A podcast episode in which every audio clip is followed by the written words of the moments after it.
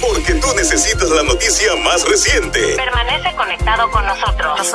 Inspírate informa. Un placer estar nuevamente con ustedes. De inmediato al segundo compendio informativo de la tarde. El alcalde de Arecibo, Carlos Tito Ramírez Irizarri, anunció hoy que habilitará un centro de mando municipal en el centro comunal de la comunidad Víctor Rojas 2 en Arecibo, el cual manejará situaciones vinculadas con el tornado registrado en horas de la tarde de ayer domingo en la zona. La Oficina Municipal para el Manejo de Emergencias, así como la Policía Municipal y otras agencias, al igual que entidades sin fines de lucro que ofrecen ayuda a la comunidad, operarán desde el lugar a partir de horas de la tarde de hoy. El alcalde Ramírez informó que hasta el momento se reportan daños a 41 viviendas, 9 vehículos y varios postes y tendido eléctrico en el suelo. Brigadas de manejo de emergencias y obras públicas municipales llevan a cabo labores de limpieza y orientación desde la tarde de ayer domingo. También sostuvo que hay alrededor de una treintena de residencias sin servicio de energía eléctrica. En más noticias, el Departamento de Salud registró 245 hospitalizados por COVID-19 en un reporte hoy lunes. Los pacientes ingresados corresponden a 191 adultos y 54 pediátricos. Ayer se reportaron 232 personas en total, mientras la agencia no informó de muertes adicionales hoy. Por otro lado, Salud registró 21.06% en la tasa de positividad. Ayer el reporte fue de 21.1%. La tasa de positividad mide el porcentaje de pruebas moleculares positivas del total de pruebas realizadas en un periodo de 7 días. Y por último, un consejo escolar de Massachusetts da marcha atrás en una decisión que originalmente ponía trabas a una iglesia cristiana para abrir un colegio. Y es que el Comité Escolar de Somerville en Massachusetts ha aprobado la solicitud de la iglesia Vida Real, una congregación de inmigrantes mayoritariamente hispanos, para abrir una escuela religiosa privada conocida como el Centro de Aprendizaje Vida Real. Como informó CBN News en marzo, la iglesia buscó por primera vez el permiso para abrir la escuela en septiembre del 2021, pero los miembros del comité escolar